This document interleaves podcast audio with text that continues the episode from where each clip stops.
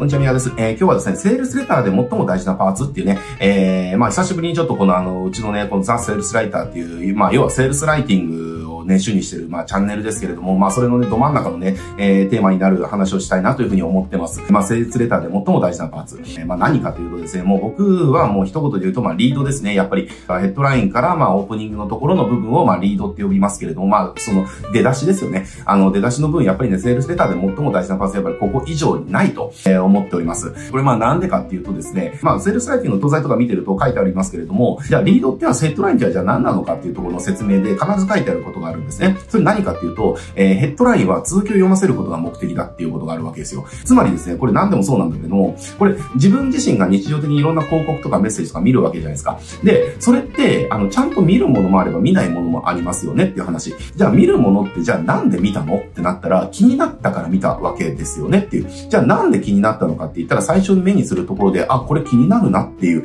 要は注意を引かれたから、興味を持たされたから、だから続きを読んだわけですよね。で、続きを読んだからこそそれが何なのかが分かって、欲しいっていう感情が育って、欲求が育って、商品を買ったわけじゃないですか。じゃあこれをね、あの、じゃあ、じゃあ何かを見た時に、興味を惹かれなかった、注意を惹かれなかったとしたら読まないですよね。読まなければ欲しいとも思わないから買わないですよねって話なんですよ。だから、結局、広告だとかコピーとかで購入をするっていうところまでのプロセスをたどると、まずは注意とか興味を持ってもらって読んでもらうっていうことが、まず最初の入り口になってるわけですね。で、それで中で欲しいって思ってもらって、で、最終的に買ってもらうっていう、この一連のプロセスをコピーっていうのは辿らせるわけですよ。だから、一連のプロセスの入り口のその注意を持って興味を持って、あ、これなんだろうと思って読み進めてもらうっていうことがそもそもできなければ、その中でどんないいこと書いてあっても、で、どんなお得なオファー出してても、それって見られないから意味がなくなっちゃうわけですよ。だから、見られることっていうのはすごく意味があって、これ、断言医とかなんて言ってるかっていうと、あの、あなたのコピーが売れないのは見られてないからだっていうね。だから、つまりやっぱりその、リードの部分、最初の部分っていうのが弱いと、そもそも見られないから売れないよねっていう話になっちゃうんですよ。で、しかもやっぱりね、今の時代っていうのは、やっぱり情報量っていうのがもう圧倒的に多すぎる。あの、もう処理しきれないし、見切れないほどの情報でもう氾濫してるじゃないですか。だから例えばですけど、30後半ぐらい以上の方かな？ならわかると思うんですけれども、小さい頃とかね、あの若い頃とか思い出してほしいんですよ。ネットがなかった時代のことを思い出してほしいんですね。情報っていうのはないじゃないですか。だからテレビ、ラジオ、雑誌ぐらいしかなかったんですよね。えー、で、あの、これね、本当思い出してほしいんです。あの、情報がそういう風に取得が難しかった時代。えー、これね、じゃあ例えば買ってきたジャンプを3週とか4週とか読みますよね。何度も読まなかったですか？暇だから他にないから。えみたいな感じで、だったんだけど、今の時代って何かっていうと、一回読んだらもう次の情報っていうのがネットでね、調べればいくらでも出てくるし、えー、欲しいと思う情報が何でも簡単に手に入る代。だから、その昔と今に比べてやっぱり人々が触れる情報量っていうのが圧倒的に多いし、で、これは触れようと思ってなくても触れさせられてる状態なんですよね。YouTube 開けば、じゃあ、どれだけの、じゃあコンテンツの動画がそこにあるのよって話だし、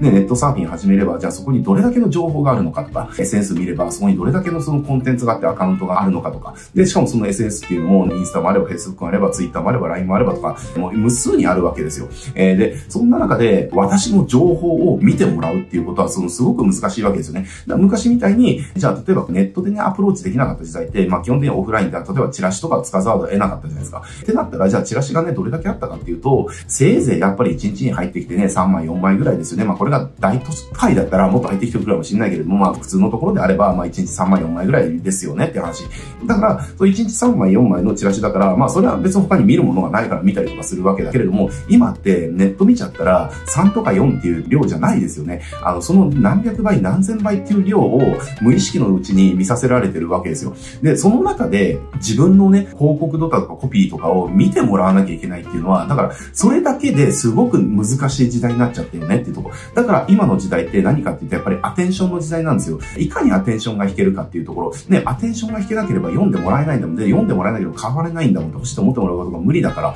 だから注意を引く、読んでもらうためのそのコピーで言うんであればリードの部分っていうところの重要性っていうのが昔に比べて、まあめちゃくちゃ上がったよねっていう話なんですよね。で、ここからね、最近ではそのチャット GP とかも出てきて、よりいろんな情報に人は簡単にアクセスすることができるようになってしまってるわけですね。で、これの流れっていうのは、どんどんどんどんやっぱり加速していくわけですよ。止まることはきっとないでしょうねっていう話。でも、これ大事なのは、みんな同じなんですよね。これなんか、チャット GPT とかの話もそうなんだけれども、なんかちょっとチャット GPT でなんかどうなるみたいな感じでその恐怖を感じる方々とか、いっぱいいるんだけれども、えー、でもそんなことなくて、でも、チャットット GPT っていうのは結局誰もが平等に、要は使えるツールなわけじゃないですか。だから使えるツールなんですよ。だから、もちろんね、それを誰よりも先に使ったものっていうのは、その先んじてね、成果結果って出すかもしれないけれども、でもちょっと時間経ったら、それを使ってどうこうするっていうのがみんな当たり前にやることになる。だから例えば今だったらネット使って集客するとかってみんな当たり前にやるじゃないですか。え、だからネット使ってるかどうかっていうところで差は生まれないですよねっていう。でもこれはネットが出てきた時ではネットを使うか使わないか差はあったかもしれないけれども、でもちょっとだったらみんなネット使うのが当たり前になるから、そのネットっていうツールによる差っていうのは生まれないわけですよ。だか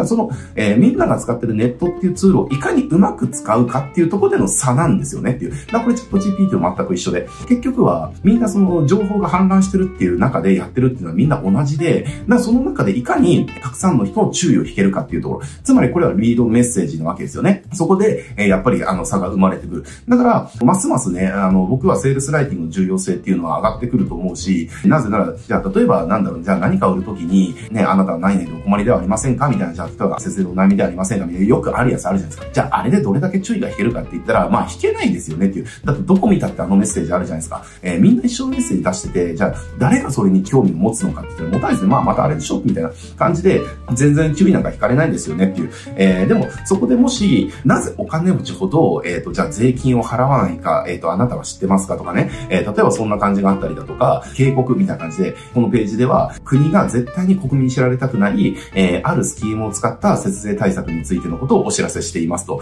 これは完全なる合法な手段なんだけれども、でも節税効果が高すぎて、見る人から見たら、あいつは脱税してるんじゃないかって思われるかもしれませんと。ただ、合法です。完全なる合法だし、国が、あの、もう、制度として取り入れてる方法なんだと。えー、で、ただし、その効果高すぎるんで、周りから脱税だと思われるかもしれないけど、でも、だからこそ、自己責任で見てくださいみたいなね。例えばそんな感じのコピーがあったとしたら、全然注意の引け方が違いますよねって話。えー、なのでね、やっぱりこういったリードのパターンとか、型とかってていうのを、何の要はリードを使うと人の注意が引けるのか、興味が引けるのかっていうのは、やっぱり型っていうのがあるので、やっぱりその型っていうのをね、やっぱり覚えとく必要もあるし、えっ、と、それを使う必要もあるし、型以外使わないっていうのもね、もちろん大事だったりするんですけれども、まあ結局一言でまとめるんであれば、やっぱり今の時代ってアテンションの時代だから、よりね、注意を引くため、興味を引くためのそのリードの重要性ってますます上がってきたよねっていう。で、そのリードっていうのは、じゃあ、どんなリードをやれば、じゃあ注意を引けるのか、興味を引けるのかっていうのはもうすぐに決まった型があるから、えー、それをやっぱり使いましょうっていうところですね。なのでね、あの、やっぱり広告の反応がなかなか取れないよっていう場合は、そもそも読まれてるのかっていうところを疑ってほしいんですよね。で、結構な割合でやっぱり読まれてないっていうこともやっぱりあるので、僕もあの、お客さんのそのコンサルとかしててあるんですよ。あの、全然これ売れないんですってなって、